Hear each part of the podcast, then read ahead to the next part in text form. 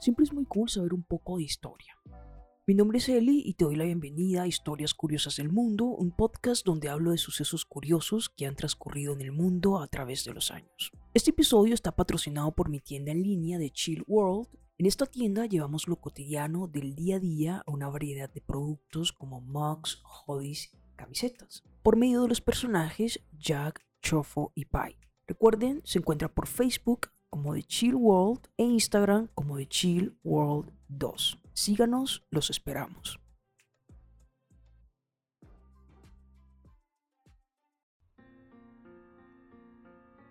El nacimiento de los bancos es casi tan antiguo como la aparición de las organizaciones humanas. Hoy les hablaré de la historia del banco.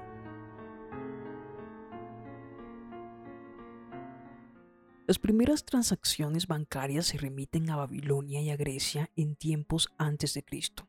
En este último territorio se hace referencia a los denominados trapecistas, quienes eran personas que se dedicaban a todo tipo de actividades comerciales. Aún así, los centros bancarios más importantes de la Edad Antigua fueron los templos, los cuales se encontraban a cargo de las autoridades religiosas. Sin embargo, en esta época los negociados se realizaban a través de trueques mayoritariamente. No se daría un surgimiento más formal de estas instituciones hasta las cruzadas, ya que las mismas impulsarían una imperiosa necesidad de trasladar sumas de dinero de un territorio a otro con rapidez. Esto lo llevaron a cabo con la firma de documentos que podían canjearse por la suma correspondiente en otra sucursal. Recordemos que durante este periodo la iglesia dominó grandes extensiones de tierras, logrando obtener cantidades de dinero a partir de donaciones que brotaban de todos los puntos europeos, impuestos y rentas. Además, con la diferencia monetarias también se incentivó el tipo de cambio. Entonces se puede decir que los bancos nacieron con la necesidad de realizar simples operaciones de cambio y crédito a niveles personales, pero pronto se comenzaron a desarrollar funciones más amplias, a abarcar más personas y pasaron a contar con organizaciones más complejas. Así es como a partir del siglo IV a.C. en varias ciudades griegas se constituyen bancos públicos administrados por funcionarios especialmente destinados a esta labor. Estas instituciones, además de su rol propiamente bancario, ligado a operaciones de cambio y crédito, recaudaban impuestos y acuñaban moneda. Por su parte, en el mundo romano, en sus primeros tiempos de pueblo de agricultores, se recurren al mutum, esto es, al crédito mutual, más tarde adoptan el modelo griego de bancos privados y públicos. En la época de Justiniano, emperador de Bizancio en el siglo VI, se reglamentan con precisión los usos y costumbres del mundo romano en materia bancaria y se fija la tasa de interés de un 6% al año, con algunas excepciones considerando el riesgo de las operaciones. Los préstamos marítimos, por ejemplo, pueden alcanzar al 12% al año y los acordados a las iglesias pueden superar el 3%. Ya entrando a la Edad Media, la sociedad occidental de la Edad Media conoce profundos cambios hacia el término del siglo XI, cuando por la conquista de Inglaterra por los normandos se pone fin a las grandes invasiones y los cristianos terminan de imponer su presencia en el Mediterráneo. Su interés por las innovaciones y los intercambios los lleva a descubrir la banca después que Carlomagno prohibió a los laicos prestar cobrando interés.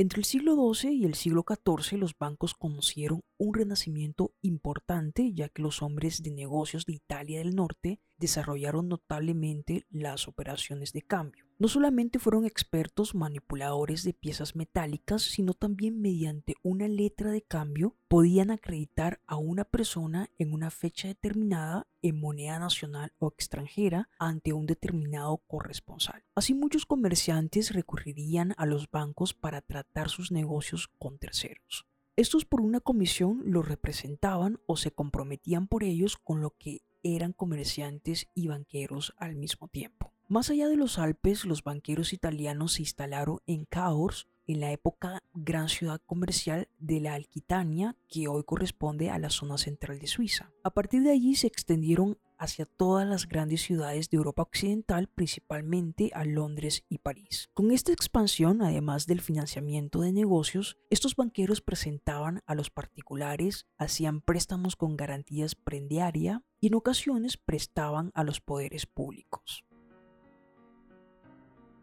Ya en el siglo XIX los bancos conocen una época de crecimiento y estabilidad marcada por el desarrollo de los institutos de emisión, la multiplicación de las casas de alta banca que actúan como consejeros, corredores o mandatarios en grandes operaciones financieras, la creación de grandes bancos comerciales cuyo capital estaba altamente distribuido en el público y el nacimiento de las instituciones parabancarias destinadas a responder a las necesidades específicas de la clientela. La guerra de 1914 precipita la evolución de los bancos desde una época de reglas y normas a una de sistemas. Hablamos ahora de los sistemas bancarios integrados por diferentes componentes, no ya solo bancos del Estado o privados, sino también aquellos que pertenecen a colectivas locales o regionales, a sindicatos o cooperativas, a bancos universales y especializados. Y aquí están los tipos de bancos. Está el banco público, que es el administrado por el Estado, el banco privado o los bancos privados administrados por particulares, los bancos mixtos administrados por el Estado y por particulares, ambas personas son accionistas. Los bancos especializados cubren un rubro específico, por ejemplo, los bancos rurales o industriales, los bancos centrales, que tienen una jerarquía más alta que el resto de los bancos, ya que autorizan el funcionamiento de estos y los regulan. Están los bancos de emisión, estos emiten la moneda de un país, por lo general esta actividad la realiza el banco público. Están los bancos de segundo piso, son un medio financiero a través del cual se redireccionan los recursos hacia ciertas áreas económicas que se busca desarrollar. Y por último, Banco de Desarrollo, su objetivo fundamental es el de facilitar el acceso al financiamiento a personas físicas y morales.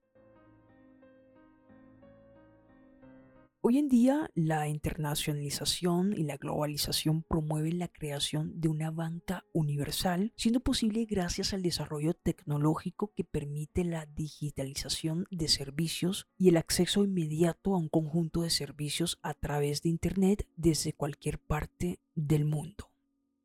Espero les haya gustado este nuevo episodio, nos vemos en el próximo. Si te ha gustado, no olvides suscribirte a este podcast donde estaré publicando contenido cada semana. Si quieren escuchar los episodios anteriores, pueden hacerlo, es gratis por Spotify. También me pueden encontrar por YouTube como Historias Curiosas del Mundo, Facebook e Instagram como arroba Historias Curiosas del Mundo y dejar sus comentarios. Los estaré leyendo. Bye.